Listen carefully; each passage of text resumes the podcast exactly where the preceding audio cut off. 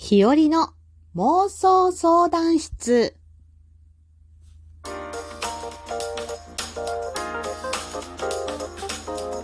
日和のねえこれってどうなの？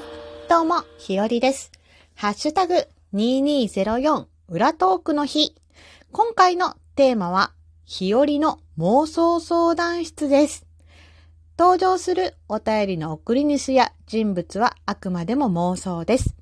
そんな妄想お便りに日和が独断と偏見でゆるーく解決していくお話です。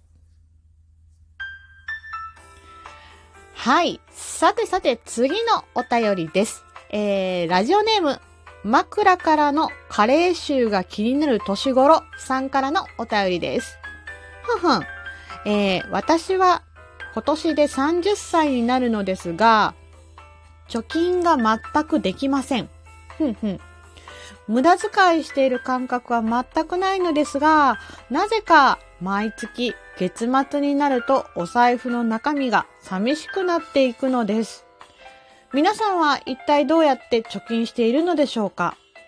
ブランド物とか特に高額のものを買ったりするわけではないのですが、疲れた時にコンビニのスイーツを爆買いしてしまったり、休日は出かけるのが面倒でついついウーバーイーツを頼んでしまったりと、細かいところで散財しているような気がします。こんな私でも貯金ができるようになるのでしょうか？教えてください。とのことです。うん、なるほど、なるほど。まあ、超高額のものを買わなくても、1000円、2000円といったね、金額なら罪悪感が薄くなってしまうし、ついつい買ってしまう。それがお財布の中身を薄くしてしまっている原因のようですね。そんな枕からの加齢臭が気になる年頃さんにおすすめの貯金方法はズバリ現金を持ち歩かない、クレカを使わないです。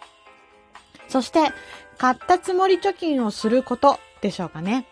えー、プリンを1個諦めたらその金額を貯金箱に入れてみましょう。たかが数百円を貯金箱に入れるのかって思うかもしれないですけど、いやいやいや、その気持ちが大切なんです。えー、よくね、アイスとかね、スイーツが半額だったから2個買っちゃったとか言うじゃないですか。でもね、よーく考えてみてください。えー、金額的に半額とかお得に感じるかもしれませんが、体の余分な脂肪を蓄えるためのものを2個も買っちゃうわけですよ。で、あー、ダイエットしなくちゃと思って、運動グッズやサプリメントなんかを結果買うわけなんです。だからね、だからね、あの、半額だったといえど、結果、アイスを2個食べた代償は大きいわけなんです。無駄なものは買わない。買わなかったらその分を豚さんの貯金箱に入れましょう。いかがだったでしょうか？解決しましたか？てなことで、今回の妄想お便りは、ラジオネーム枕からのカレー臭が気になる年頃さんからでした。すっきりしていただけましたでしょうか？あ、余談ですが、加齢臭は仕方ないですが、枕カバーだけでなく、枕自体も洗うことをお勧めします。えー、ではまた次の日和の妄想相談室でお会いしましょう。じゃあね、日和でした。